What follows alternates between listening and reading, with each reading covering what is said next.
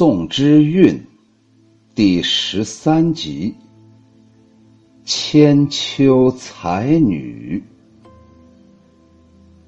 古代寥寥可数的女诗人，能毫无愧色与第一流的男性诗人比肩而立的，其实只有一个，那就是千秋才女李清照。李清照出身书香门第，父亲李格非是颇有名气的学者和散文家，丈夫赵明诚是著名的金石学家，所著《金石录》有重要的学术价值。李清照从小就才华出众，诗和散文都很出色。还擅长书画，词更是宋词中独树一帜的名家，是婉约派的代表词人。他善于把口语锤炼的浅切平易、活泼动人，富于表现力，用于塑造鲜明的艺术形象。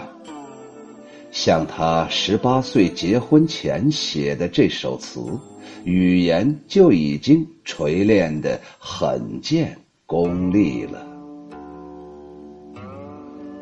蹴罢秋千，起来慵整纤纤手。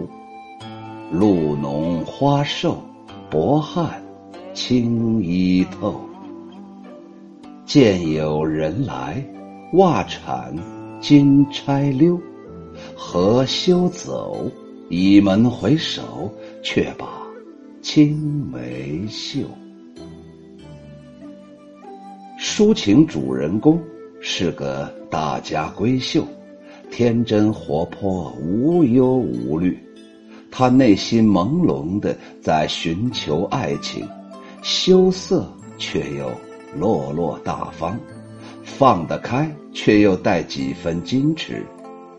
宋代是封建意识形态逐渐强化的时代，但那种约束力对少年李清照似乎根本不存在。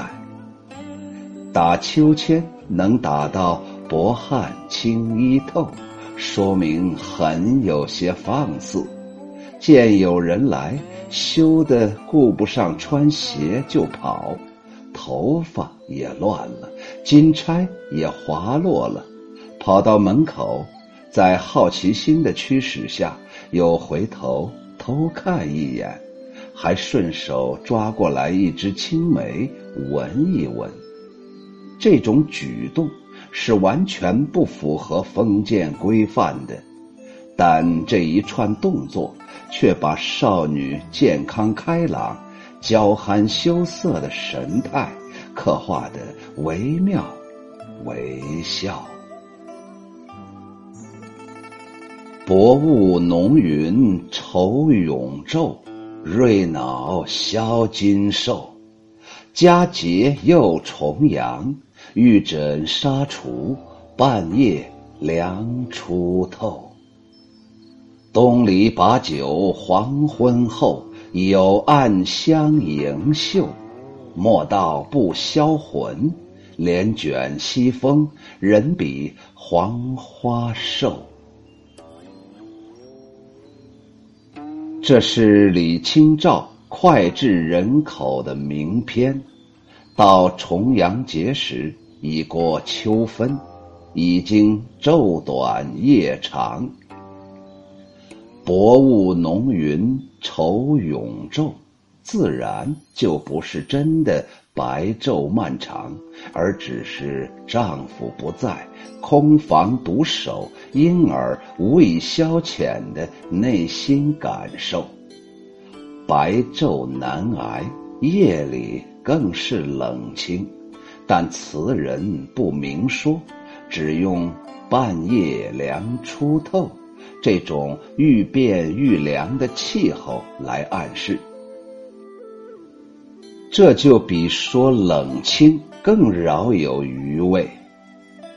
东篱把酒黄昏后的重阳节那天，菊花开得正艳。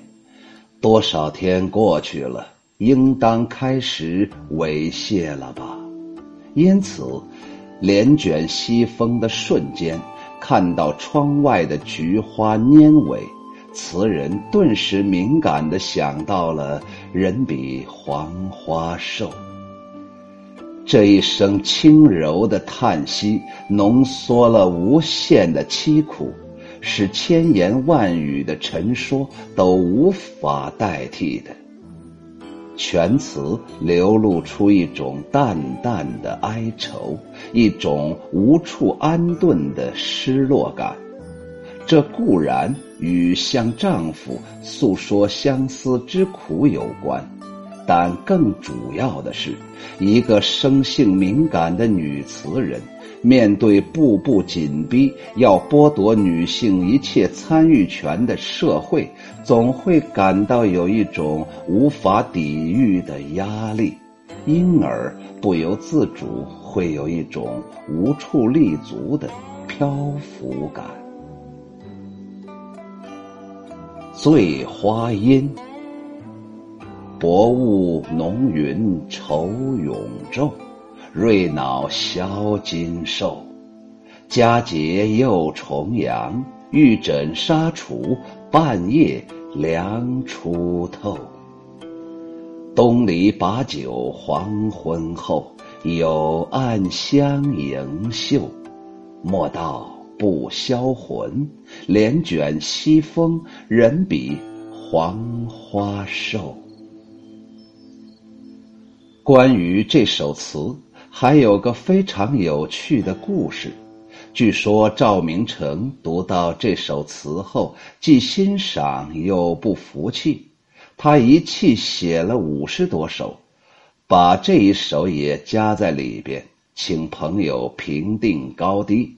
那个朋友认为五十多首词中只有三句是神来之笔，那就是。莫道不销魂，帘卷西风，人比黄花瘦。与此类似的词还有《如梦令》：昨夜雨疏风骤，浓睡不消残酒。试问卷帘人，却道海棠依旧。知否？知否？应是绿肥红瘦。春天缓缓的过去，红花正在失去鲜艳，绿叶正在增长浓密。词人只用“绿肥红瘦”四个字，就把惜花、惜春和叹息青春易逝的惆怅都凸显出来了。公元一一二六年，靖康之变发生。这时，李清照四十三岁。这一翻天覆地的变故，彻底惊破了他温馨的小夫妻梦。她带着十五车书，随难民潮逃到江南。三年后，丈夫去世了。在古代，一个女人中年丧夫，就等于失群的孤雁，时时处处都受着灾难的窥伺。她孑然一身，流寓在杭州、绍兴和金华一带。在她的词中，早年那种清脆可口的闲愁再也找不回来了。剩下的只是凄厉和苦涩。风住沉香花已尽，日晚倦梳头。物是人非事事休，欲语泪先流。闻说双溪春尚好，野拟泛轻舟。只恐双溪舴猛舟，载不动许多愁。没有带来任何能使人缓一口气的轻松。风住沉香花已尽，春天就匆匆的消失了。这样的愁，有流落异乡的凄苦，有丧失亲人的惨痛，有国破家亡的悲哀，有理想破灭的沉重。总之，这是浓缩在个人心中的时代的重压。寻寻觅觅。冷冷清清，凄凄惨惨戚戚。乍暖还寒时候，最难将息。三杯两盏淡酒，怎敌他晚来风急？雁过也，正伤心，却是旧时相识。满地黄花堆积，憔悴损，如今有谁堪摘？守着窗儿，独自怎生得黑？梧桐更兼细雨，到黄昏点点滴滴，这次第怎一个愁字了得！抒情主人公百无聊赖，寻寻觅觅，怎么也找不到个安顿处。于是黄昏时，独自坐在窗前，听着雨打梧桐，守着怎么也黑不下来的天色，看着窗外凋落一地的菊花，一个层次分明的境界就这样被塑造出来了。词人这种捕捉艺术形象的手段，真到了出神入化的地步。这首词完全用的是口语，但锤炼的非常雅静，感觉不到生硬滑俗的毛病。守着窗儿，独自怎生得黑？梧桐更兼细雨，到黄昏点点滴滴，这次第怎一个愁字了得！这种句子念在嘴里，听在耳里，是那么铿锵有致。如果没人提醒，我们也许根本不会意识到这是口语句。寻寻觅觅，冷冷清清，凄凄惨惨戚戚。这十四个叠字用的那么新颖，又那么自然，更是令人赞不绝口的。李清照有一篇词论，强调词别是一家，即词。有特殊的表现方式，与诗不一样。他肯定柳永变旧声做新声的功绩，但批评柳词词语沉下，意思是用语俗气，市民气息太重。